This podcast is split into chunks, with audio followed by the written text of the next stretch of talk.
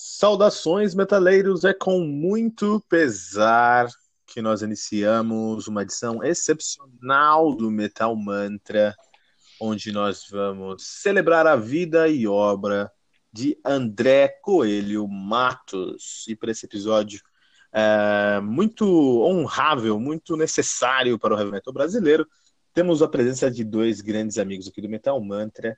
Temos o Cadu Puccini, da Ramen. E aí, pessoal, tudo bem? Grande Cadu, obrigado por estar aqui com a gente hoje.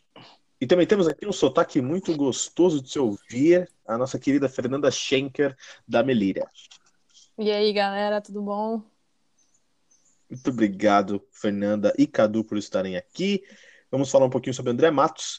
Uh, ele faleceu. André Matos faleceu, as circunstâncias que ele faleceu, por como ele faleceu, enfim, tu, acho que tudo é secundário, acho que grande informação é que André Coelho Matos faleceu hoje, dia 6, 6 de junho, é isso? É. Oito, eu acho. Eu não sei que dia é hoje, pessoal. É, hoje é dia 8. Dia... Hoje é dia 8, eu acho, é, 8. Eu não sei o dia que é hoje, porque eu fiquei abalado com essa notícia. Então, ele faleceu agora no dia 8 de junho, hoje, exatamente hoje, né? E como, isso, como essa notícia pegou vocês? Como pegou você, Cadu, essa notícia? Cara, então, é, eu tava no, no, no, Facebook, né, viajando, é, na verdade, vendo notícias do Star Wars, que eu gosto bastante, né, e de repente, em primeira mão, aparece uma notícia do Confessori, né, ele, ele falei segundos que ele tinha publicado isso, eu olhei e primeiro achei que foi uma pegadinha, ou foi um mal entendido, não sei, um meme, sei lá, vem tudo na cabeça, né, menos que é de verdade, menos que é real, e aí eu fui investigando, eu fui indo, fui indo, o pessoal foi compartilhando, os grupos de metal que eu participo foram compartilhando também, as bandas aqui de Joinville, o cenário aqui foi falando, e eu, caramba, quando eu vi era real. Né? Daí eu conversei com outro amigo meu, que ele tem notícia mais, mais privilegiada, né? daí ele falou direto com o, com ele tem contato do Mariucci, falou direto com um dos Mariucci lá, e ele falou, não, cara, é real, aconteceu isso mesmo, a notícia, a notícia né, que que eu tenho, e não sei se é verdade, mas que, que pelo menos a fonte é, é, boa, é que ele foi, depois do show de São Paulo, ele foi para a Suíça, né, numa, das, numa casa dele lá na Suíça, e, e faleceu por, é, por, um, por um infarto. Foi fulminante. Meu, que isso, cara. É, cara, foi, cara, foi, foi trágico, é, trágico. Eu perdi o chão. Quando eu fiquei sabendo, eu perdi o chão. Como, como isso te atingiu, Fernando? É, primeiro eu achei que fosse fake, né? Eu tava, tava no ensaio com a Melira, e aí eu peguei o celular, aquela pausinha, né? Todo mundo vai beber uma água, não sei o que. Eu peguei o celular, aí eu olhei todos os grupos do WhatsApp cheios de mensagem. Daqui a pouco eu vi só aquela préviazinha que aparece André Matos morreu. Eu falei, é mentira, né? duvido. Isso aí é piada, alguém tá de sacanagem. Eu abri o grupo, aí tava lá print de uma galera compartilhando. Quando eu vi, eu falei, é, né? O confessório não ia brincar com o falecimento de, do cara da banda dele, né? Ninguém faz esse tipo de brincadeira seria muito mau gosto, né? Tinha no dele, no do Xamã. Eu falei, pô, seria uma piada de muito mau gosto. Mas assim, é, confesso que eu ainda não caiu, não caiu muito a minha ficha, não. Tipo, porque eu nunca mais vou ver o André Matos ao vivo. Não, não caiu. É, cara. Que ele nunca mais vai gravar algo novo. É, é foi, pois é. Foi, foi interessante também, cara, que, tipo, me, me pegou tanto assim, né? Que meus pais não moram comigo, né? Eles moram em outra cidade, né? Cara, eu liguei pra minha mãe pra falar isso, entendeu? Eu falei, pô, mãe, o André Matos caramba. morreu. E a minha mãe, André Matos? Eu falei, meu, do Angra, aquela banda que eu ouvia quando era adolescente, Xamã. E ela, meu Deus, Cadu. Eu falei, é, mãe, André Matos morreu, cara. Ela, meu Deus, o que que deu? Deu. Contei, ah, parece que foi fulminante, assim. Tipo, me pegou tanto, assim, sabe, que eu liguei pra uma pessoa que nem, que nem conhecia ele. Uhum. sabe, pô, foi, chocou muito, assim, cara. É, a gente eu, parou o ensaio durante uma meia hora pra, pra conversar. Tipo, cara, como assim o André Matos morreu? Que eu falei. Eu falei, gente, o André Matos morreu. Aí as meninas, oi, o quê? Morreu? Eu falei, não é, gente. Não deu. A gente teve que dar uma parada, dar uma respirada pra depois continuar. É, sim, isso é tão grande, isso é uma coisa tão grande, tão é, relevante que aconteceu no heavy metal mundial, não no heavy metal brasileiro, que, é, é, lógico que aqui a gente está para falar do, do André Matos, da vida, da, da vida e da obra dele, não dos nossos projetos, enfim, especialmente do meu projeto minúsculo perto do projeto de você e das suas, das suas, das suas bandas, mas o Metal Mantra está em ato, né? A gente está reformulando algumas coisas, a gente não está lançando um episódio, mas isso aconteceu. Não, a gente precisa gravar um episódio hoje. A gente tem contato com a Du, com a Fernanda, vamos gravar, porque a gente precisa colocar esse sentimento que está na minha garganta para fora e registrar isso Pra, honrar a vida dele, né? Sim.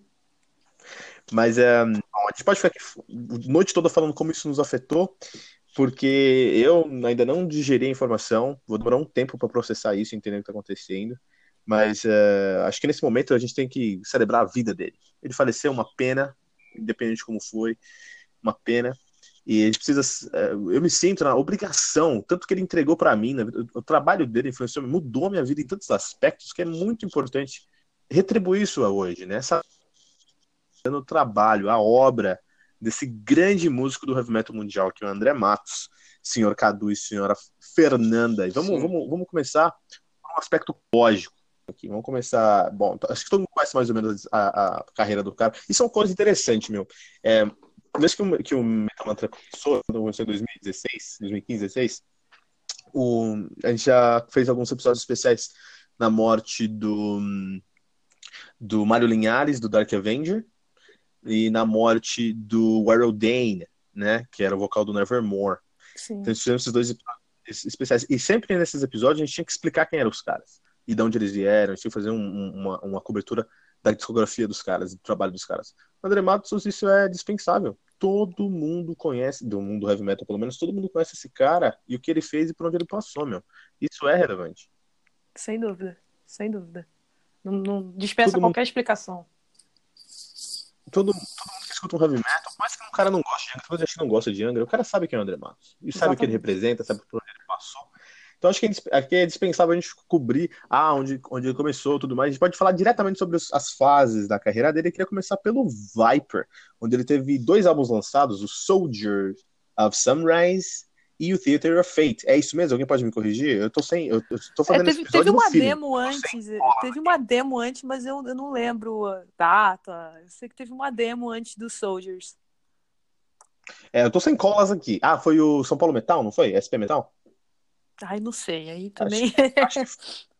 Não, é, eu, eu, eu, dei uma pesquisadinha, mas assim, eu sou em cola aqui. Esse episódio é um episódio de emoção, de coração, na raça, moleque. E eu tô sem cola, eu, eu acredito, eu sei que teve um projeto dele, um projeto dele, desculpa, teve uma aparição no SP Metal, que era um projeto de banda. De Não, mas é, é uma demo no, no próprio Viper, antes dos Soldiers.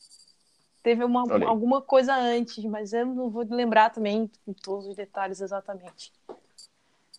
Eu fui escutar Viper agora, antes de gravar o, o, episódio aqui, eu fui escutar Viper. Eu fui dar uma escutada no Viper e falar, puta, deixa eu relembrar o que é esse Viper. E eu fiquei impressionado porque o, o Soldiers of Sunrise é de 87, o ano que eu nasci. O André Matos nasceu em 71. Ele tinha 16 anos nesse projeto e ele já era um vocalista maduro, cara. Exatamente. Vocês, Exatamente. vocês conhecem Viper? Escutaram Viper? eu adoro. Viper. Eu já vi show eu do também. Viper. Eu já vi um show do Viper. é, é difícil ver, ver, show deles aqui, na, aqui no Sul, né? Pessoalmente, Viper, que é uma banda que, que terminou logo, mas teve uma reunião deles ali em 2014, 2015, que, que eles faz, vieram fazer um show aqui, cara, numa casa em Joinville, é que eu moro bem no centro de Joinville, né? Então, assim, todas as casas de show estão perto da minha casa. Né? e, o, e, o, centro de Joinville, tipo, é tudo, é, é, um centro pequeno, apesar da cidade ter 700 mil habitantes, é um centro Minha, pequeno. Nossa, 700 mil? Então, cara, eu fui... Agora 700 mil habitantes, é. Mas o centro. É, mas o centro é bem pequeno, tá? É uma cidade, uma cidade pequena, só que grande. E, cara, o show foi aqui no lado de casa, mano. Entendeu? Assim, foi, foi. Não tem mais esse bar, né? Mas foi no lado de casa, cara. Foi dois minutos da minha casa a pé, cara. Meu, eu fui, eu vi o show deles, foi um baita show, né? Tanto que o, os músicos que acompanhou ele é da própria Viper. Eu não conhecia os músicos, eu conhecia mais o nome do André Matos. Foi um baita show, né? Uma, impressionou assim na época que, que apesar da casa ser pequena, os caras levaram um Isso equipamento aí. de palco grande, aquelas caixas de guitarra com 4 de 12 falantes, né? Meu, cara, quase destruiu, quase levou o lugar abaixo, assim, foi um baita show, cara, assim, eu... É, a única coisa que eu fiquei cara. triste dessa, Daí... dessa turnê é que o, o Ives Passarel não veio, né? Ele tava com o capital inicial, ele não veio, ah, mas sim. assim, não é, desmerecendo o Hugo Mariucci, que é um absurdo, mas eu fiquei só triste por isso, porque o Pete estava muito emocionado. Sim. Foi a primeira vez que eu vi o Mariucci ao vivo, cara, também. Daí. E eu conheci o Mariucci quando eu era adolescente, né, cara? Então, tipo, pra, pra mim na época já foi Entendi. nostálgico ver isso, entendeu? Hoje, hoje com a morte do cara, assim, tá, tá, tá vindo tudo, tá florando tudo na mente, assim, meu, cara, tá, tá bem difícil de, de, de aguentar as lembranças mesmo. Foda. Eu não consigo enumerar tantas lembranças que eu tenho que o André Matos estava lá presente de alguma maneira, cara. É, realmente. Viper, eu escutei, eu escutei uhum. algumas coisas de Viper. Eu escutei o Theater of Fate bastante do Viper, não tanto o Soldier, Soldier of Sunrise, mas o Theater of Fate eu escutei bastante. E eu, eu nunca me atraí tanto pelo som do Viper, porque eu, o meu problema com o Viper é, que eu sabia o, o, potencial do André Matos, porque eu já conhecia a Angra, já conhecia a Xamã, então eu falei, putz, esse cara ah, é isso aqui. Uhum. ele tava logicamente amadurecendo, era um garoto, era um moleque nesse, nesse projeto do Viper, e eu não conseguia deslinkar as duas coisas. Mais maduro, depois de um tempo eu fui escutar Viper, hoje mesmo eu fui escutar Viper, eu percebi muitas coisas positivas, assim, como eles tentavam dar uma, eles estavam olhando, interessante porque eu mas é de 87, que é o ano do Keeper of Seven Keys Parte 2. E tem uhum. muita intersecção aí entre o Keeper 2 e o Soldiers of Sunrise. Os caras estavam olhando ali para o metal europeu. Interessantíssimo isso, cara. Ele, ele já tinha potencial para isso, né? Você vê que a banda tinha um potencial muito grande, mas que o André ele já estava à frente da banda. Até por isso eu acredito que ele não tenha dado continuidade ao trabalho com o Viper, porque o Viper continua, né, depois da saída do André. É, e ele tem ido para o Angra porque era um projeto muito maior. É, apesar de. Eu, eu adoro o, o Theater of Fate, é um disco que eu mais gosto do, do, do Viper até hoje, adoro esse disco. Mas é, realmente é o que você falou. É, depois você ouvir o Angra, depois você vê que ele realmente atingiu o potencial dele, atingiu muito mais. Sim, isso é, isso é, isso é verdade. Não, não, Na verdade, o Viper, né, eu nunca ouvi tanto. E agora, assim. e tá passando a morte do André Matos na Globo aqui, cara. Sim, a minha família toda já me ligou, Capaz, já mandou o WhatsApp. Cara, você viu quando o André Matos morreu? Porque eles sabem que eu gosto, né? Aí eu falei, pô, eu falei, cara, vi, já tô sabendo, fiquei chateado e tal, mas ainda tô meio, né, tentando entender. Meu, desculpa interromper aqui, cara. Você tava, Nossa, falando aqui, mas só Capaz, aqui na TV, fui ver, estão falando aqui da, da morte do Matos no SPTV, aqui na Globo, cara. Esse, meu, é complicado isso, né, meu? Mas pode continuar, Cadu, te interrompi. Não, sem problema, cara. É, o Viper nunca foi meu estilo de heavy metal, porque de fato o meu heavy metal que eu mais gosto é o, é o power metal mesmo, né? É o Angra, o Avantasia, né? As, as bandas mais atuais, o Fireland, o Twilight Force, que esse é o metal que eu mais gosto.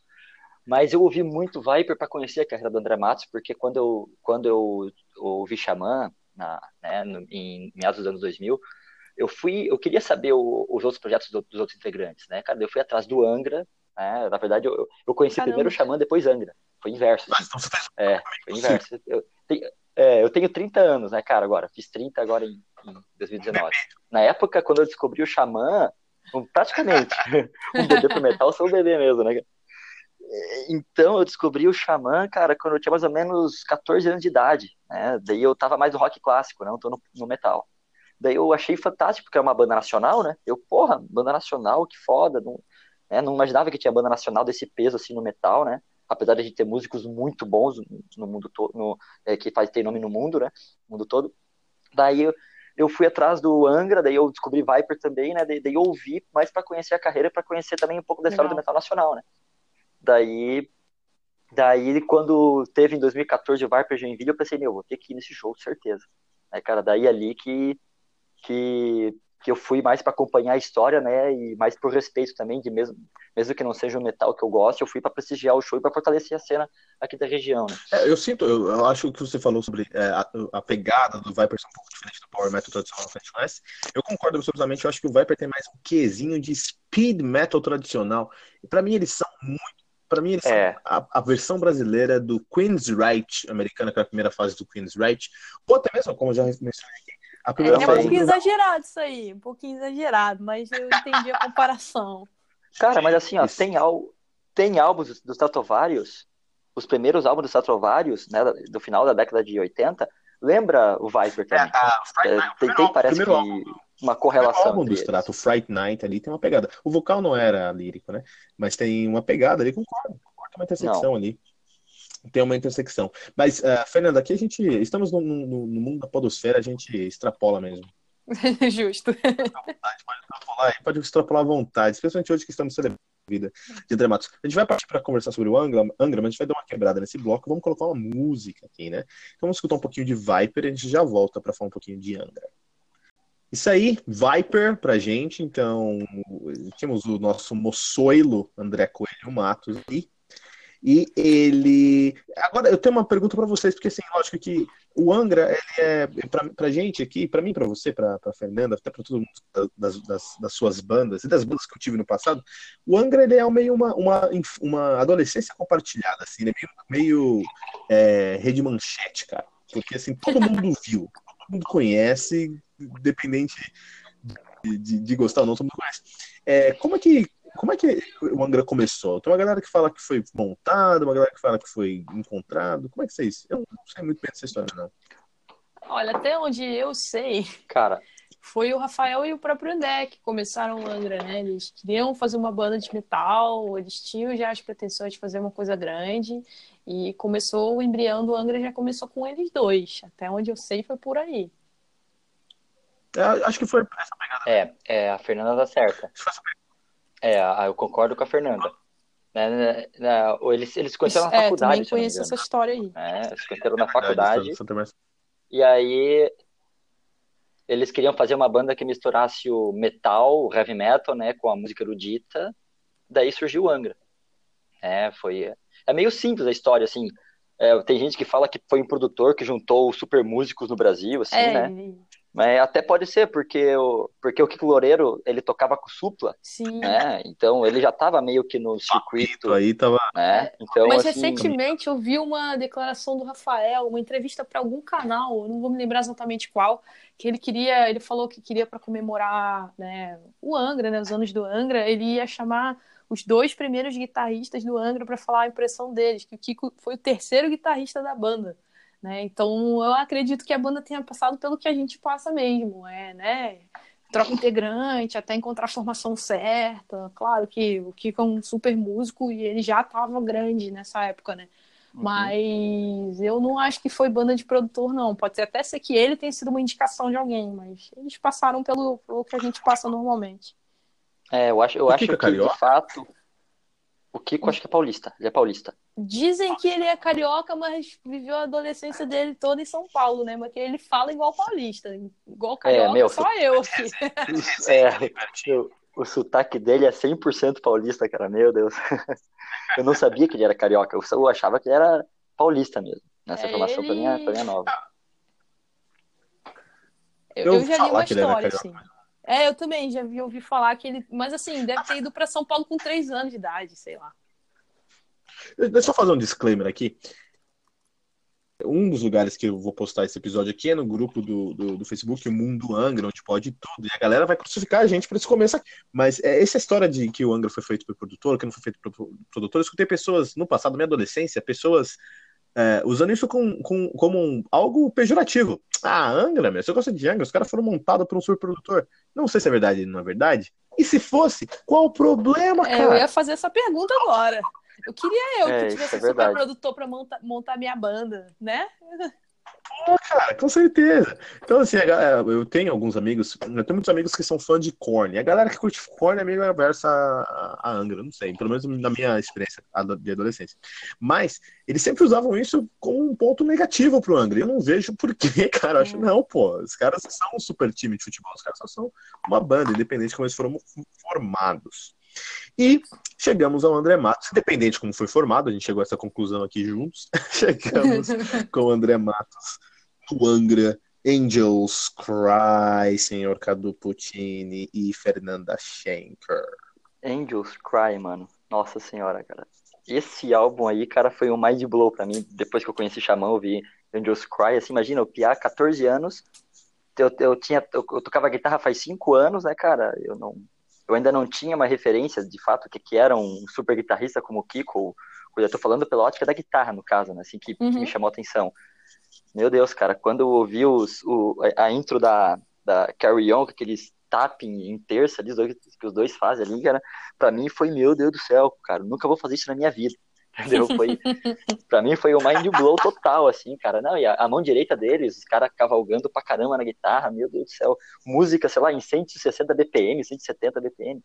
Nossa, aquilo pra mim foi. 165, essa é assim, clássica, 165. É um, 165, aí, ó, pronto. É, viu? 160, é 170. É acertei a média. Isso aí. Caramba, mano. Foi... Caramba, mano, foi, foi, foi pra mim, foi demais, assim, cara. E eles fazem um cover também, né, da, esqueci o nome da, da, da Kate. Da Kate Bush. Catherine Heights, Catherine Heights, cara, é absurdo. Isso, Wuthering Heights, isso mesmo, cara. Cara, aquilo ali foi demais também. O, o, o André Matos tá muito bom, cara, né, na, na, no vocal ali. É interessante que essa música, né, é, é, entrou no disco, na verdade, porque um dos integrantes adorava aquela música e o André Matos tinha um agudo muito forte, né, daí até o produtor falou, oh, cara, grava isso então, tu consegue. Ele gravou no tom original, cara, a música, assim, e, É. meu, foi, foi fantástico, cara, fantástico, esse, esse disco é fantástico, cara.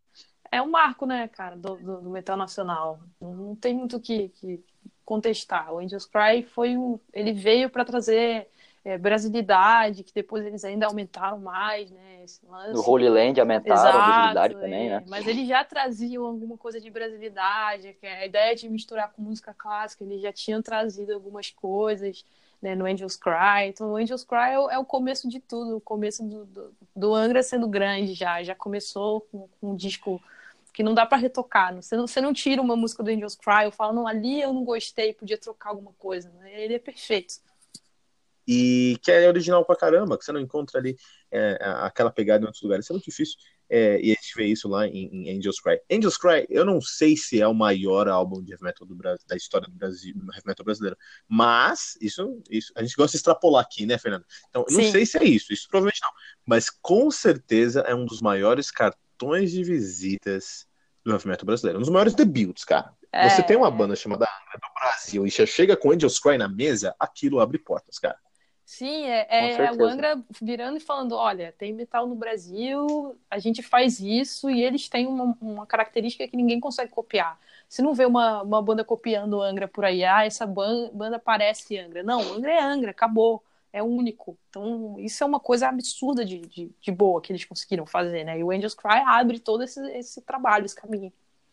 E é interessante que o Angels Cry, ele tem uma, ele, ele tem uma maturidade, né, cara, uma maturidade musical, que Sim, tu vê bandas atualmente que já são tão maduras quanto o Angra, que não tem essa mesma maturidade no Angels Cry, sem dúvida. né, cara? É, é um álbum tão foda, tão foda, tão, tão poderoso, assim, cara, que parece que a banda ali já tinha 20 anos de, de, de estrada, assim, pela qualidade técnica do, do álbum, né, cara? E pela qualidade, é, tanto técnica de músico, né, quanto de gravação, né? A produção também foi muito boa, Sim, né? A execução Eles- eles na época... na Europa, né?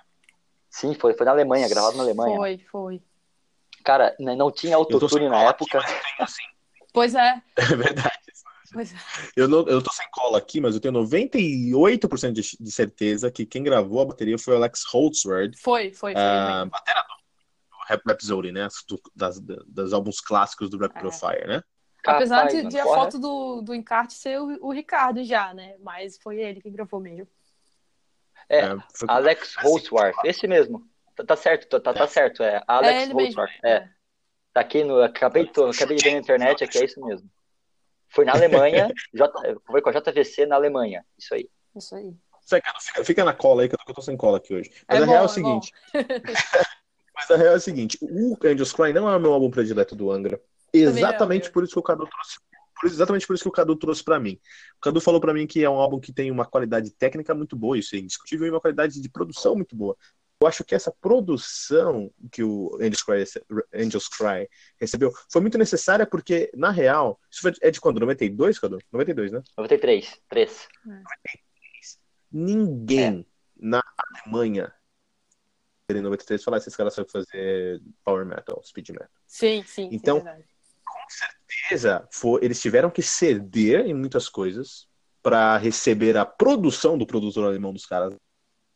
Um álbum que se encaixasse ali dentro do contexto que estava funcionando. Então, assim, eu concordo que a parte técnica é muito boa, que a parte de produção é muito boa, mas eu sinto que aquela parte de produção ainda não era o potencial completo do Angra. Tinha algo mais que eles podiam alcançar, que na minha opinião foi alcançado no seu próximo álbum, Holy Land.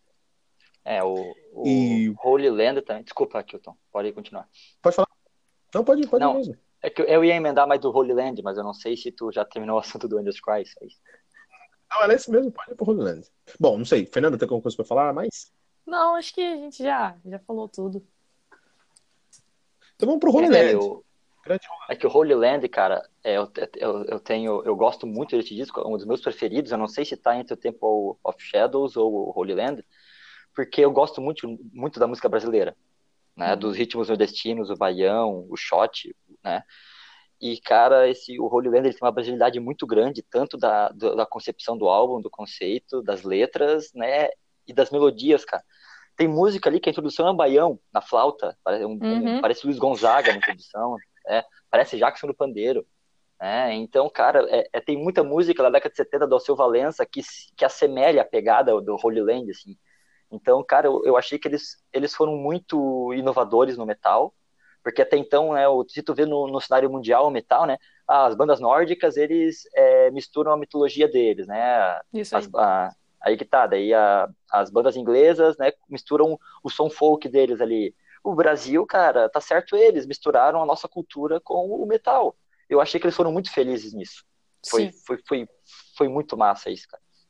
É, eles conseguiram amplificar o que eles já tinham começado a trazer no Angels Cry. E eu também acho que isso é, é muito genial.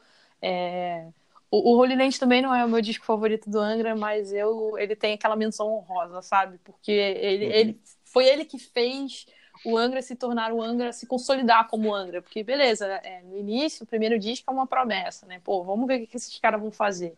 E aí eles fazem um disco primoroso, cheio de brasilidade, mas pesado ao mesmo tempo. Eles conseguiram é, mesclar isso muito bem, porque poderia ter ficado uma coisa também que você dizia, pô, é um disco bom, mas não é um disco de metal. Não, o Holy Land é um disco de metal.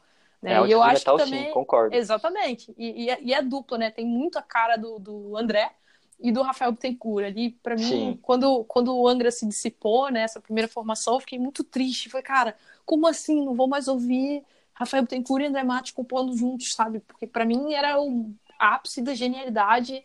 São esses dois caras compondo juntos.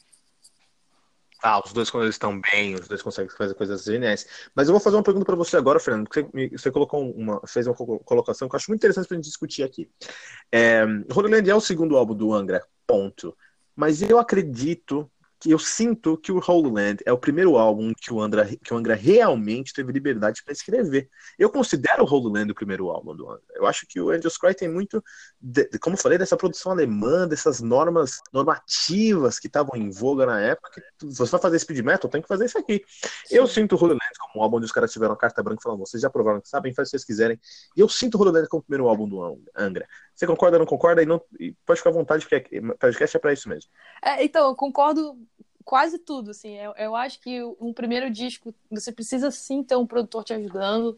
É muito importante, até porque o cara tem muito mais experiência, já fez outras coisas e a banda era crua ainda, ainda mais, né? Banda brasileira, os caras todos jovens.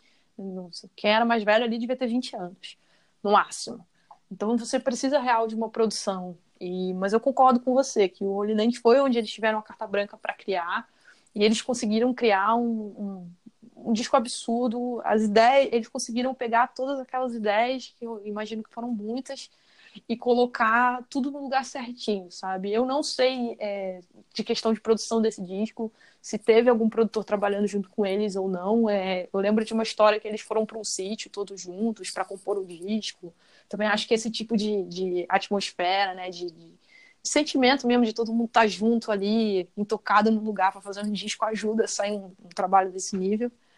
Mas é, eu acho que o Angels Cry, eu, eu não diria que o Holy Land foi o primeiro disco do Angra, porque o, o, o, Angels Cry eu já, já vejo muita coisa do embrião do que vinha depois, né? Tem muita coisa que já tá ali. Muito, muito obrigado, Fernanda, por trazer tanta sensatez para o nosso podcast. A gente percebeu que, Cadu, que a Fernanda quer colocar a gente com o pé no chão aqui, né, Cadu? Sim, a gente cara, pode viajar, a gente pode ir onde a gente quiser, a Fernanda traz Sempre. Uma, uma enciclopédia ambulante do metal. Demais. Não, nem, nem tanto, é porque eu, eu, eu amo Angra, entendeu? Grande Fernanda Pegar Angra eu gosto muito, muito. E essa fase é a minha fase favorita do Angra. É, então, né, eu ouvi muito, muito. Ah, a minha, é, mas isso faz parte, assim, do, do músico. É minha fase também. favorita. Faz parte do metal também, assim, tu pesquisar sobre tudo no metal para ter referência para poder compor, né? Participa Sim. de banda, tu tem, que, tu, tu, tem que saber o que tá acontecendo à tua volta. Exatamente. É, é história, tem que saber a história. No céu, no céu é, isso mesmo, o céu que você ouve, falou tudo. Você acaba... No céu que você ouve. Mas é, o Hololand, ele traz um, o que eu amo no Hololand, eu, eu, eu prefiro Holy Land que o, que o Angels Cry. O que eu amo no Holy, Holy Land é que ele traz, além de uma sonoridade, na minha opinião, mais madura, Nothing to Say pra mim é melhor do que os hits do, do, do, do, do primeiro álbum, logicamente, né, Carry On é ao né? concurso, mas é, tipo, é, Carry On. Carry, mas Carry On não tem como discutir, né? Beleza, Carry On tá à parte. Agora, é, quando eu penso em, em, Nothing to Say, musicalmente falando, eu, bom, não precisa concordar, mas eu sinto eu mais maduro. Eu sinto ali uma figura da, da, da, da de composição mais trabalhada. Os caras falam, vamos fazer um riff não com milhões de notas, vamos pegar uma nota, vamos trabalhar numa rítmica que vai trazer um chachado pra gente, cara. Eu acho assim incrível. No meio, do, no meio de tudo, quando você pensa, não, o riff, esses caras fizeram uma música inteira dentro de um riff é, que está trabalhando uma, uma métrica de ser chachado, eles me trazem um, um, um o Loureiro me traz um riff que tem referência de Painkiller, por exemplo, assim, né? Então, eu vejo mais maturidade. Carolina For, que tem quatro modulações sim. dentro da sua música, cara, eu vejo uma maturidade maior dentro desse álbum. Vocês veem isso também? Sim, ou sim, uma maturidade enorme. Principalmente, cara, quando eles mesclam com a música brasileira, com a, cultura brasileira e folclore brasileiro também, né? É, aí o desafio fica muito maior. Porque tem que ter uma, um projeto, uma pesquisa muito maior também e eles têm que ouvir muita coisa além do metal, né, para conseguir trazer essas referências, né, até para compor, até para mesclar, né, o ritmo do baião que é 2x4, né, o uhum. ritmo do metal geralmente é 4x4, né, daí eu e cria uma complexidade na música. Né? Tem, tem, músicas ali, eu não vou lembrar agora qual que é, que começa com uma flauta de baião e a batera começa como se fosse um baião mesmo, começa uma bateria de baião. E aí a guitarra entra com riff de heavy metal, assim, pô, não ia imaginar que, que isso é uma coisa plausível e ia ficar de fato uma coisa metal mesmo. É, um, é metal, entendeu? Não, não, não, o pessoal é. fala que não é disco de metal, é metal sim.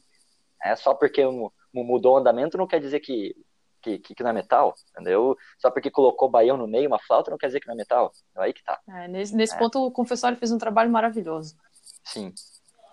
Fez mesmo, isso é verdade. O Confessório, ele provou que ele é um gênio da música no Uh, Holy Land. O que ele fez naquele. Nossa, cara, a matéria do céu é incrível, incrível. Silence and Distance, Xamã mesmo.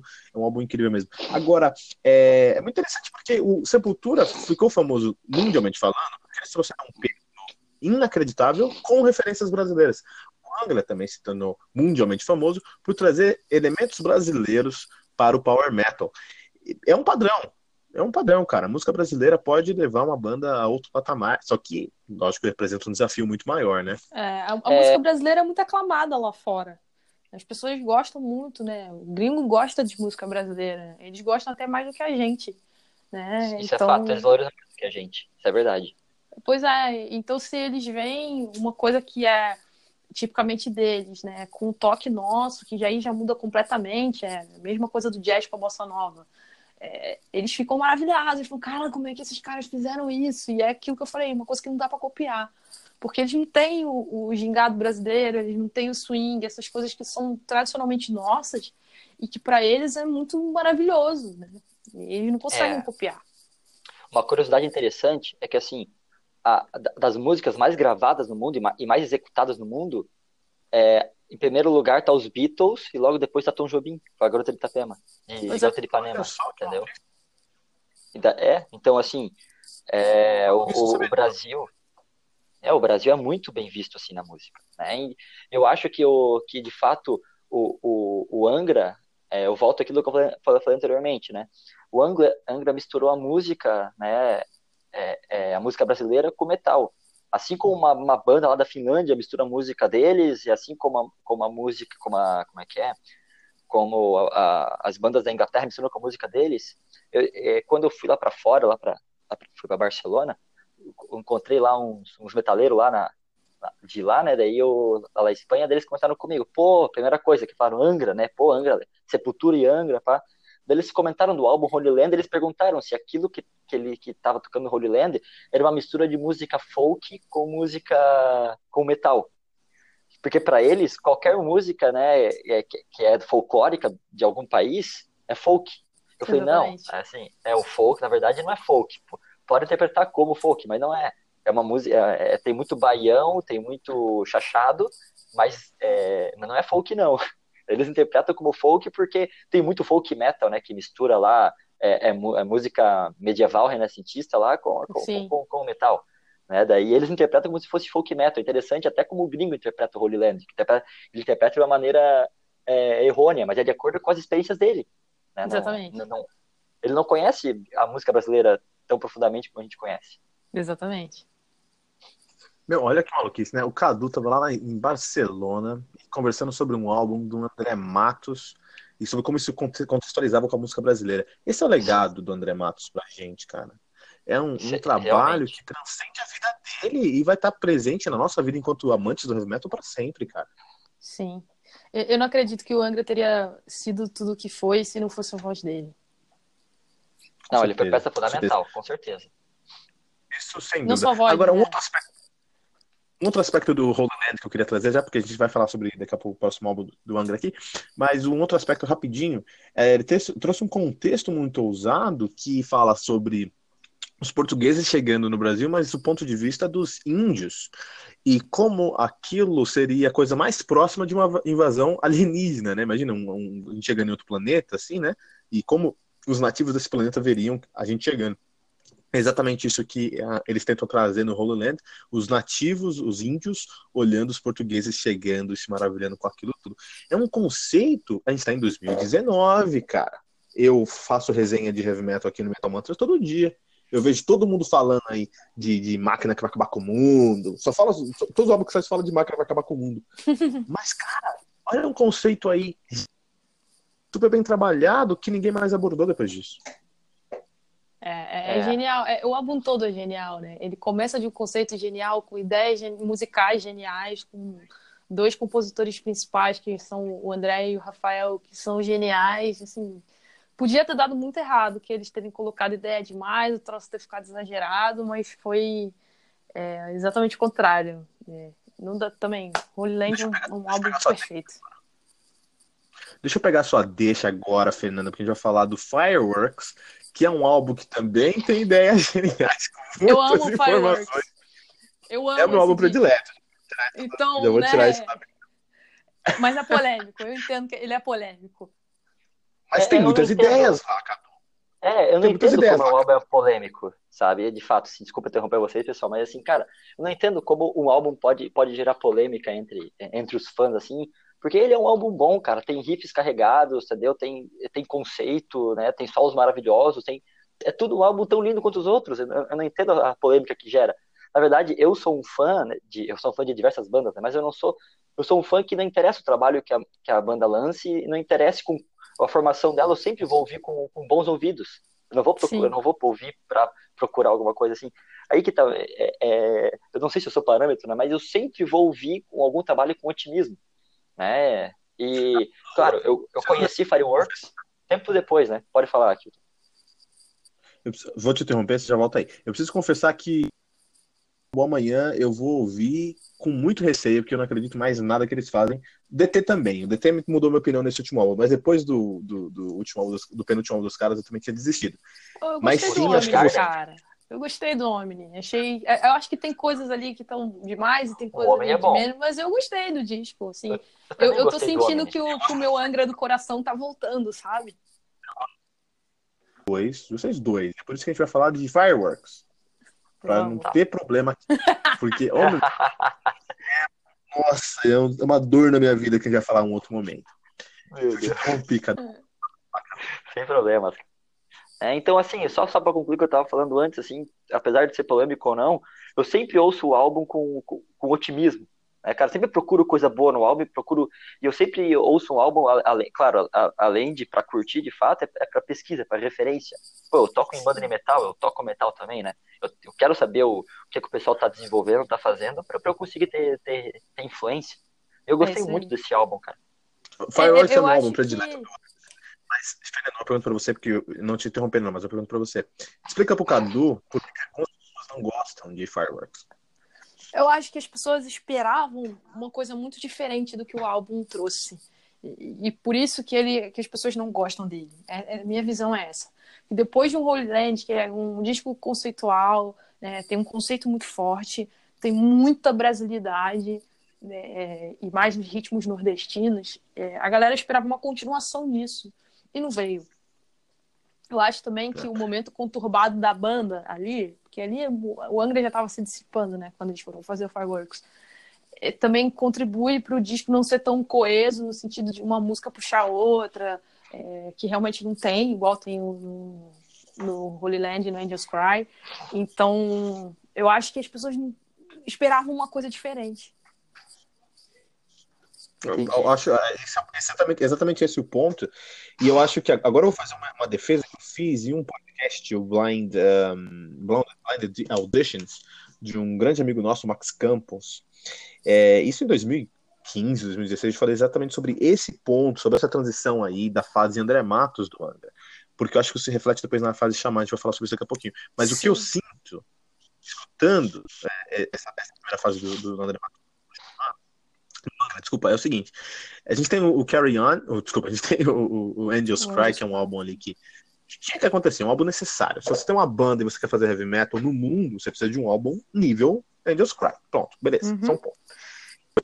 Depois eles tiveram a chance de fazer o som deles da maneira que eles tinham que fazer e eles fizeram Holy Land. Ó, isso que a gente quer fazer, tá? A gente é isso aqui. E fizeram um álbum incrível. Beleza. No Fireworks, eu sinto o André Matos falando: joga para mim, que agora eu se consagro pode vir para mim, a gente tá no ponto que queria, vamos usar, vamos levar esse ao próximo ponto. E eu defendo isso porque, olha só, a gente tem Lisbon, que é uma música que começa num fado, os caras gravaram isso em Lisboa mesmo, tá? É um fado português, né, cara? É verdade. Os caras começam com fado. Então, assim, é um conceito é, é, meta, de metalinguagem até. Então, o cara traz um conceito de metalinguagem pro álbum deles, que sempre respeitando as, as, as normas, estou usando grande aspas aqui, as normas do heavy metal, né? Mas sempre trazendo um álbum, um som heavy metal mesmo. É, e eles começam, eles têm fado, eles têm é, é, um, um, é, Streets of Tomorrow, que tem um riff muito pesado, muito Sim. pesado aquilo ali é, podia estar no álbum do Metallica, por exemplo. E eles terminam com Speed, que é um speed metal em sua maior, é, maior é, vertente, mas termina com uma música com música atonal. O final de Speed é atonal, é música atonal. Então Pode eu ver. vejo o André Matos falando: olha, a gente conseguiu, cara, a gente tem o nosso nome na história do heavy metal de certa forma. Vamos, vamos, vamos, vamos inovar, vamos trazer algo novo, vamos fazer o som que a gente quer fazer. Eu vejo o André Matos tentando inovar e aí eu não do que as pessoas estavam preparadas na época. Essa é a minha opinião sobre, sobre, sobre uh, Fireworks. É, vocês, eu acho que se tivesse tido um disco entre o Holy Land e Fireworks que fizesse essa conexão entre os dois, é, o Fireworks seria um disco que seria muito melhor recebido pelos fãs. Eu acho que o que faltou foi um. É porque foi. A transição não foi suave, entendeu? É, foi uma transição não, muito brusca entre uma coisa e outra. E, e faltou alguma coisa ali no meio, um EP, né? Não sei. Tipo, em vez do Holy Live que eles lançaram, podia ter lançado um EP com três ou quatro músicas que já, mesclasse um pouco dessas ideias mais ousadas e mais modernas que o André trouxe, com alguma coisa ainda com o resquício do Holy Land, talvez o disco tivesse sido bem melhor recebido. Mas é, eu adoro o Fireworks.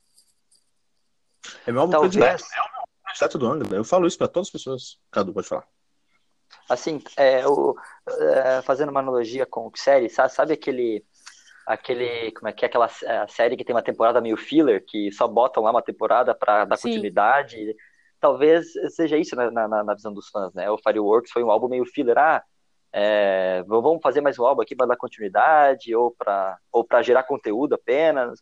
Ou porque a gravadora é... mandou e tem contrato? É é, na, na, verdade, não é, é, meio incógnito isso, né? Porque às vezes o próprio músico, às vezes, é, é, é gasta um, um, Cara, fazer um álbum é muito difícil, vocês sabem, Sim. né? É difícil para fazer um álbum, não é simples. Daí, às vezes, o cara investe um monte de tempo ali para o fã chegar lá e pensar, porra, não era isso que eu tava esperando. É difícil, cara.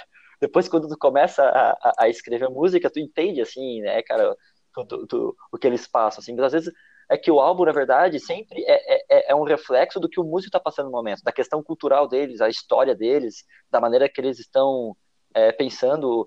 É, o, o, álbum é sempre o reflexo do, do momento histórico que eles estão passando. Né? Daí a gente não, não sabe o que de fato é, se passou na cabeça deles, o que, eles queriam com o álbum, né? Mas eu, eu, enxer... eu, eu ouço com bons ouvidos esse álbum, gosto bastante sempre que tô na internet alguém fala, ah, meu predileto do Angra é o Temple of Shadows. Falam, meu Fireworks. Eu faço questão de falar assim, só pra deixar um choque. Assim. o Holy Land encerrando a fase André Matos com o Angra, e aí começa a grande. Você entra em qualquer grupo do Angra aí das internets, a galera fala muito mais sobre a saída do André Matos do Angra, a é. entrada é. do Falasque, as tretas internas, do que a música dos caras, né, meu? Então, não vamos falar sobre as tretas, a gente tá, a gente tá celebrando a vida dos caras, a vida do André É, Matos, não, o é, legado. né? A galera gosta de fofoca, né, cara? Não sei porquê. Cara, é, é a galera, a, a galera é um grande, é uma grande vizinhança, né, cara? Todo mundo Né? quer, quer saber só, só a fofoca do outro, de fato. É, exatamente. Mas eu acho que agora isso vai diminuir, cara, porque quando as pessoas morrem, elas são mais respeitadas, pelo menos no mundo, né? É, Esses dias Ah, morreu que aquele nada, cara. tem essa treta aí do Bittencourt com o Edu Falas que, porra, interminável, eu não aguento mais essa treta. vivos, é que eles estão vivos. Mas, por exemplo, morreu esses dias o. Aquele cara caiu de, caiu de avião lá, nem sei o nome do cara. Eu tava nesse grupo do Angra, postaram, cara, foi uma- foi maior. Postaram a foto desse cara no grupo do, do, do, do Mundo Angra lá, postaram as fotos dos caras e falaram: Ah, é, independente do som, a gente perdeu um grande músico. Então, lógico que alguém tava esperando alguém chegar lá e falar: Ah, esse cara não toca nada. Falar, pô, o cara morreu aí, você tá falando mal do cara, entendeu? É. as pessoas morrem, as pessoas morrem e elas se tornam santos no mesmo momento. Então acho que agora, pelo menos, vão parar de falar do André Matos no Angra, cara. Vamos começar a falar só da parte boa da vida dele, que é bom, né? É, eu fico triste porque há boatos que, havi- que eles estavam se reconciliando para fazer uma turnê de reunião, né? E eu nunca vi o André Matos no Angra, então eu queria. Quem não queria? Mas sabe, Quem não Ah, é, eu queria? queria- Meu Deus. isso é uma coisa que eu queria ver de certa forma. Porque assim, o, por um, eu sempre ver o Kiske no Halloween e me decepcionei. Me decep- Me decepcionei muito. Jura? Você se decepcionou? Eu chorei tanto. cara. Não, assim, que ótimo estavam com o. Halloween, tu viu? Vi na turnê de reunião aqui que teve é, dois anos atrás, isso, 2017. Então, mas o que? Eu Nossa, queria o Kiske, o Kiske de 87, no Halloween de 87. Ah, tá, não, Isso beleza. Eu não fui com essa expectativa. Você não volta mais, Fernanda. Assim, assim beleza. Ótimo que os caras estão tocando junto. Muito melhor o Kiss que tocar no Halloween, tocar no, no, naquele projeto lá, o. A Red dele, né? Então, que bom que Sim, ele tá sim. tocando. Unisonic, Unisonic, né? O único Sonic eu gosto, cara, mas era aí. bom, Cara, eu também gosto, cara. Eu vi no Rock in Rio, foi baita show, mano. é, Não, o Unisonic era, o Unisonic era bom, o Super Red não era. Mas, pessoal, vamos lá. Ó, É, vou deixar aqui, a gente vai falar, vamos deixar algum- algumas músicas do Holy Land, algumas, desculpa, do Angels Cry, do Holy Land e do Fireworks pra gente ouvir. A gente já volta pra falar mais sobre a carreira do André Matos. A gente tem que correr, pessoal, senão a gente não termina hoje. Vamos lá. Ah, sim. Beleza, então agora antes da gente começar aqui a falar sobre a, carreira do André Matos no Xamã, você deve estar perguntando, cadê as músicas que Você falou que vai ter música aqui no Metal Mantra, não teve música. Para escutar essas músicas, tem que baixar o aplicativo do Anchor FM no seu celular, vai em procurar, em ouvir, procura por Metal Mantra, dá um favorite pra gente e lá você ouve, ouve as músicas que a gente colocou nesse episódio na íntegra. Cadu Puccini e Fernanda Schenker, Ritual 2002, Bastião do Metal Melódico Brasil. Como isso alcançou vocês? Meu É. Deus. Primeiro gerou treta, né? É Primeiro mesmo? gerou maior treta entre os adolescentes. Nossa, cara. Dividiu. Porque assim, ó, logo depois o Angra lançou a Temple of Shadows, né? Daí dividiu Não galera. foi Rebirth ness- nessa época, É, não foi? Não, 2001, foi 2001 o Rebirth, né? Daí depois foi 2002, foi o foi o daí foi o Xamã, é, tá certo, foi o Rebirth, daí o Xamã fez o Fire, o, Fire, o o ritual, ritual, é. daí depois foi o Temple of Shadows. É isso aí. Porque tava naquela rixa assim, ó, tinha André Matos, né, e o Tim Falaschi. Meu Deus, cara. Sim, sim, sim. Eu tava no ensino médio, época que ela virou tanta treta, tanta treta. Oi? Corinthians e Palmeiras, Flamengo e Vasco, foi isso aí. É, cara, foi back guerra de torcida, mano. Assim, ó, eu, eu fiquei de cara. Quando eu, eu, eu não conhecia o, o Mariucci na guitarra, né? Quando eu ouvi os solos de guitarra dele ali, no, principalmente na música Fairy Tail, eu fiquei, fiquei animal. Foi animal pra mim, porque, tipo, não pela técnica, porque o solo é um solo lindo, cara. Eu acho É. que é um dos maiores, os solos mais bonitos da história do, do, do, do- do metal melódico, assim, que eu ouvi. É, independente de técnica, tô falando, tô falando de, de, de melodia e musicalidade. Solo lindo, cara. né? O, o álbum inteiro é um álbum lindo, é um álbum com muito conceito, é um álbum bem consistente. Né? Eu acho que foi um, um álbum de estreia da banda que mostrou mesmo a, a, a verdadeira cara, tipo, deu, deu um norte, deu uma cara pro Xamã, né? Bo- Botou uma roupa assim no Xamã, assim, pô, é isso aí que, que a é isso que a gente é. É esse álbum que, que o Xamã é. Cara, e eu, eu acho que eles foram muito felizes, assim. Né? Foi, foi um baita álbum. Né? Eu não esperava que o, que o André Matos ia fazer um- uma banda é, com tanta musicalidade quanto o Angra, né? E com, e com um conceito assim tão solidificado quanto, é, como o Angra tem também, apesar de ser gêneros um pouco diferentes ali, pegadas um pouco diferentes do metal, eu acho que o Xamã, cara, foi muito bom também. Independente de se tem uma rixa entre Tim André Matos lá e o Tim é, Falaschi na época, né, cara, meu, eu, eu, eu, pra mim foi muito bom, foi uma surpresa na época. Eu tinha, tinha 13 anos, cara, meu. É, eu acho que surpreendeu também, porque a gente, é, quando o Angra se separou, a gente ficou pensando, putz, a gente perdeu a melhor banda né, nesse estilo, né, metal, power metal, metal melódico do, do Brasil. Como que a gente, agora, o que vai acontecer? E aí a gente teve um trabalho bom do Angra e um trabalho genial do Xamã. E a minha grande preocupação com o Xamã era como que ele ia fazer tudo com uma guitarra só. E o Mariucci virou e falou, não, sem problema, daqui, matou no peito, foi, fez, e ficar aqui, disco lindo, perfeito. Não, o Ritual é o álbum que, com certeza, é o álbum que eu mais escutei na minha vida. Eu fiz um buraco de tanto ouvir esse CD. É, fui em três vezes nesse show. Fui no, no, no Xamã, no, no, no Direct TV Music Hall, bem, um show bem pequenininho. É, o que, um dos méritos do Xamã é que é, ele ele também teve um timing muito legal. 2002, 2003, 2004, ali, 2000, a primeira metade dos anos 2000, o heavy metal melódico específico no Brasil teve um boom, assim, que Sim. foi um boom tão grande, por exemplo, como a gente vê um boom de, de, de, de, do emo, que teve um pouquinho depois, mas com bandas de qualidade e só no underground, não foi pra TV. Então foi bom, porque realmente tinha é. show em todos os lugares. Fairtail foi Eu, pra TV, né? Foi, foi lá pro Beijo do foi, Vampiro. Foi tema de novela essa música. É verdade, cara. Foi Beijo cara, do Vampiro, mano. Meu Deus, eu lembrou agora, nem tinha lembrado disso. Meu. Eu lembro de jogar basquete, depois de jogar basquete e, e no, no, no, mercado comer, comer salgadinho só pra ver ali o, o Beijo do Vampiro. E minha vida. Mas é, eu, eu paguei 25 reais pra ver o Xamã no, no, no Jacksonville Music Hall. Fui com meu primo, cara. Meu primo, na semana anterior, meu primo negócio de heavy metal. Na semana anterior ele tinha visto Sorriso Maroto. E naquela semana ele viu Ang, é, Xamã. E na outra semana ele foi ver Sampa Crew, cara. Então, assim, é, é, teve um timing muito legal, porque ele agregou, assim, é, tinha muito show em todos os lugares, as pessoas iam.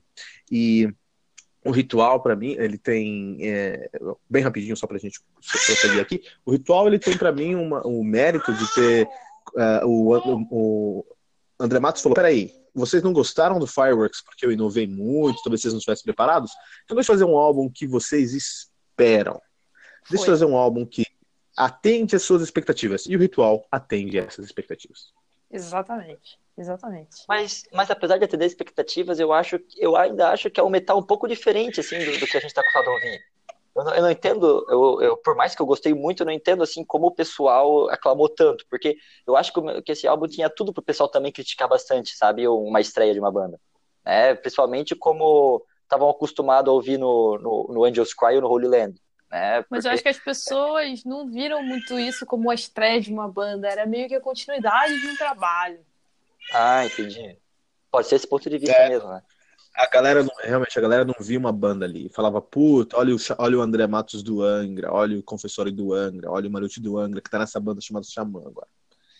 É, realmente não era. É, eles não viam como uma banda específica mesmo, eles vinham mais como, olha só, vamos ver o que eles estão trazendo agora. Até porque também foi muito perto do lançamento do Rebirth, né? O, é... Isso também contribuiu para esse Vasco e Flamengo aí, porque o Rebirth foi na mesma época que o, que o Ritual. Sim, foi 2001, Sim, então foi 2002, não foi? Foi por, eu acho que foi isso aí, acho que foi isso aí. É, eu tava no ensino médio. Eu sei que ensino médio tudo foi tudo uma grande coisa para mim ali. Então tudo saiu ali pra mim foi igual. Mas foi, época, foi tipo 2001, 2002, no 2000, 2001, foi um do lado do outro mesmo que eles lançaram. Eu acho que a galera via como se fossem é. dois Angras agora, entendeu? É, o Angra ritual foi 2002 o Ritual e o Rebirth foi 2001. Então assim, foi muito próximo. Um foi no final, outro foi no início do outro ano. Então foi muito próximo. Eu e acho que é legal também que eles são bem diferentes. São muito diferentes, porque eu sinto, eu sinto o, o Rafael Bittencourt re, é, escrever um álbum, o Rebirth, para reganhar o público, o que é justo. É, e eu sinto o André Matos também. Né? Eu sinto o André Matos fazendo a mesma coisa, só que uhum. o André Matos, ele é aquele gênio indomável que era aquele gênio indomável, agora doeu meu coração pensar nisso, hein, meu? Ele né? era aquele gênio indomável que ele não conseguia fazer algo simplesmente ordinário.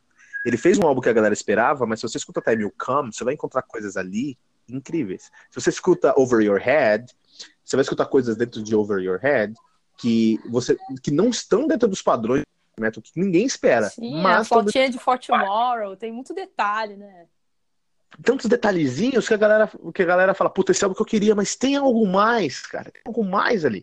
É um álbum indiscutivelmente bom, né, meu? É, eu acho que ele, ele, ele pega de novo a brasilidade, que era uma coisa que a galera esperava muito no Fireworks e não, não veio tanto, tão forte.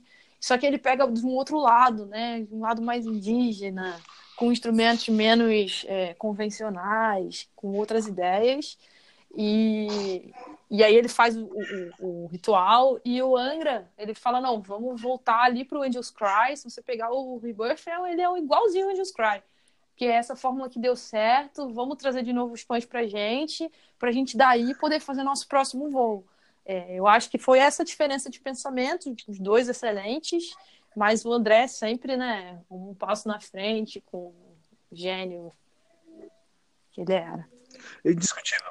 Indiscutível. Só que aí gera um problema para o próximo álbum do, Rito, do Xamã, que foi o Reasons. Isso gerou um grande problema trocado do Puccini, porque quem ouviu o ritual não guia é, é, é, é, esperar menos do que o maior álbum da história que fosse o Reason. Eles queriam que o Reason fosse o maior álbum da história. Ritual é tudo que você esperava. Então você, é, é como se você desse açúcar concentrado para uma criança de 4 anos, cara. Não tem nada que vai ser melhor que isso pra criança. Boa analogia. Mas ela vai querer mais, ela vai querer algo melhor ela vai querer algo melhor do que aquilo, algo, não melhor, mas algo mais concentrado do que aquilo. E é impossível, cara. Não tem como você concentrar mais do que o, o, ritual. E o André Matos, mais uma vez, pecou em ser um gênio, na minha opinião. Aí vocês podem discorrer. No Reason, porque eu vejo o Reason muito mais ousado, Innocence, por exemplo, ou More, por exemplo, muito mais ousado do que o ritual.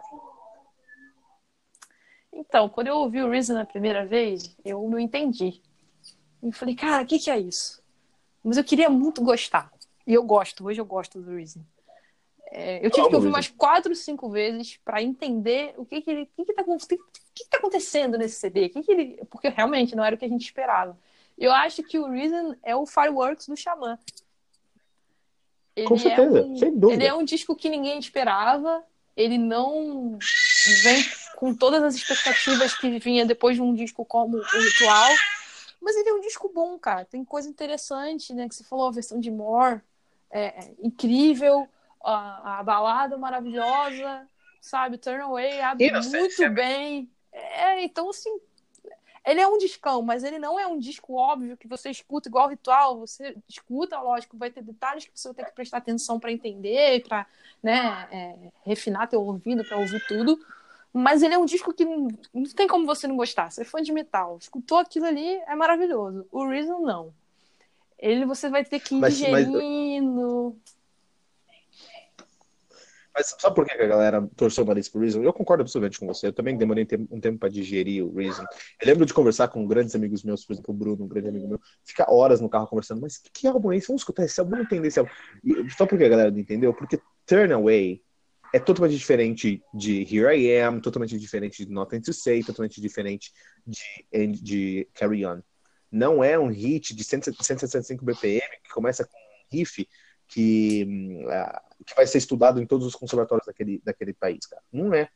Verdade. É, é, é, um, é, um, é excelente para começar o álbum, mas foi usado e começar de outra maneira é muito mais, eu acho até mais é, acessível. Eu acho o, o Reasons, nesse aspecto de começar o álbum, muito mais acessível do que, por exemplo, os outros álbuns. Eu amo o Reason também. Eu, eu acho que essa é a ma maior balada do Angra depois do, do, do, do Hero of Sand. O Angra nunca fez nada melhor do que o Innocence depois do Heroes of, the, of Sand, cara, por exemplo. É, é, é Cadu, balada... como você... Oi. É uma balada incrível. Cadu, como você conheceu o Reason, recebeu o Reasons? Cara, então, na época, né, como eu falei, tava, tava o Tim, é, tava, tava, o Tim André Matos e o, o Tim Falaschi, né, entre os, os amigos de, adolescência, né. É, recentemente eu não, eu, não vi, eu não vi muito ele, mas na época quando eu vi, cara, eu gostei bastante. Né? Como eu falei, desde, desde aquela época eu sempre tinha, é, é eu sempre ouvia um CD primeiro com bons ouvidos, eu não tinha, assim, é, é, um, algum preconceito. Né? Ele não me chocou, não, não me tocou tanto quanto o ritual tocou, né? Porque o ritual teve, eu acho que tinha melodias mais grandiosas, assim.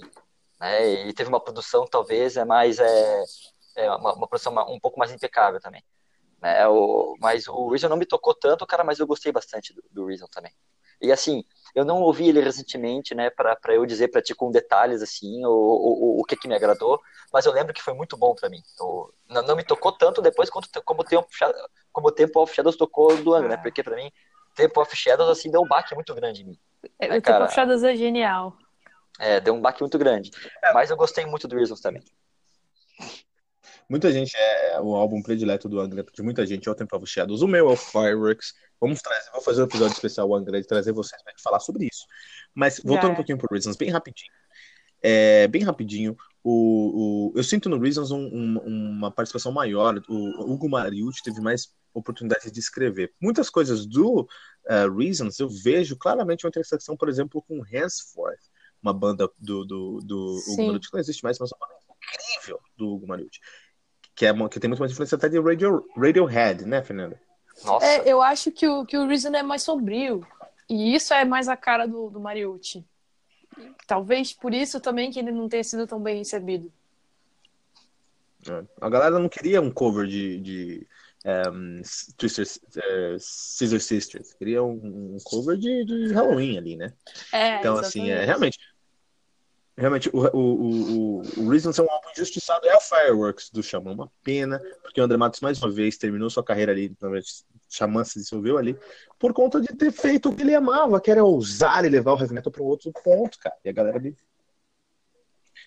Uma pena. Eu acho e também vamos que... uma seleção. Da mesma forma como o Fireworks precisava ter tido alguém ali no meio para trazer, fazer a transição, se isso tivesse acontecido entre o Ritual e o Reason, é, a galera teria recebido o disco bem melhor. Ah, sem dúvida, sem dúvida. Eu sinto também que o André Bates não, ele não tinha mais saco de, de fazer, de mostrar, convencer as pessoas, de educar o público. É verdade. Ele queria, ele queria meu, pode acreditar em mim, né?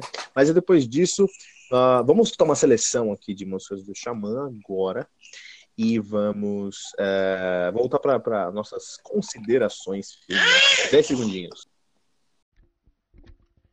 E terminando esse tributo ao André Matos, um, eu só queria falar algumas coisinhas. É, como é a primeira vez na minha vida que eu sinto a morte de alguém que não é da minha família. E pensando sobre isso, eu percebo que o André Matos, mesmo eu nunca tendo o visto, ele é um cara muito acessível. Todo mundo, muita gente viu o André Matos, né? Conheceu o André Matos. Tem amigos que conheceram ele no, no, no Play Center, tem amigos que conheceram ele em show. Ele era um cara muito acessível de maneira geral. E mesmo assim, eu nunca, eu nunca tive a oportunidade de apertar a mão dele ou conversar com ele mas eu senti a morte dele como se fosse um ente querido mesmo, porque de fato ele fez parte da minha vida, mais do que pessoas da minha família. Escutei muito o som dele, aprendi muito com ele, é, passei incontáveis horas, horas pensando sobre o trabalho dele. Isso não pode ser descartado. Realmente é a primeira vez que eu sinto na minha vida a morte de um artista, né? Eu nunca senti isso minha, desse, desse jeito. É, meu WhatsApp ficou cheio de amigos mandando mensagem. Não acredito que isso aconteceu. Tô, amigos chorando, sabe? Devastados. E a gente vê na internet milhares de homenagens para ele. E o Metal Mantra é uma dessas homenagens.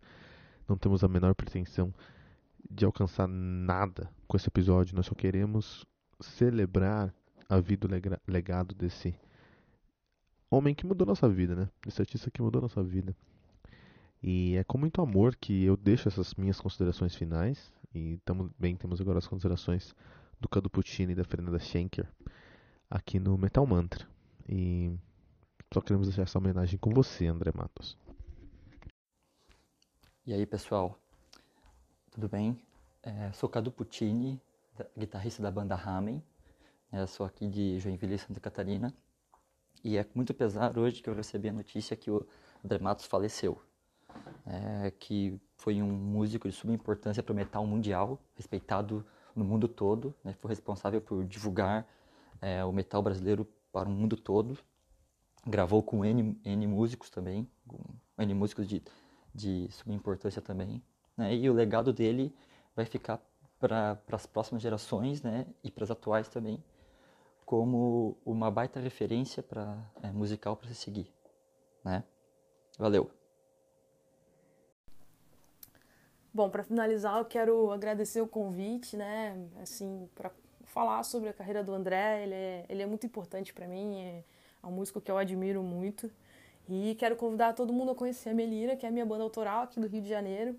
É, a Melira é uma banda formada por cinco mulheres. A gente faz um heavy metal tradicional com uma pitadinha de hard rock. Tenho certeza que vocês vão adorar. É, estamos em todas as plataformas de streaming, então Deezer, Spotify ou o streaming que você usar, a gente está lá. Estamos também em todas as redes sociais. Você encontra a Melira no YouTube, Instagram, Facebook e Twitter no arroba Melira Band. Valeu, muito obrigada. Um beijão para todo mundo. É, acho que o André vai fazer muita falta, né? É, é um músico de, de renome mundial, é um cara importante para o mundo inteiro. O, todo mundo que gosta de power metal, metal melódico, no mundo todo, escuta André Matos, sabe quem é o André Matos. Então vai ser um cara que vai fazer muita falta pra gente. É, como eu disse, uma grande inspiração, um, grande gênio, um grande compositor. E o nome dele está eternizado na história, né? Mas é, foi muito cedo. Bom, é, eu acho que o grande legado do André é a ousadia.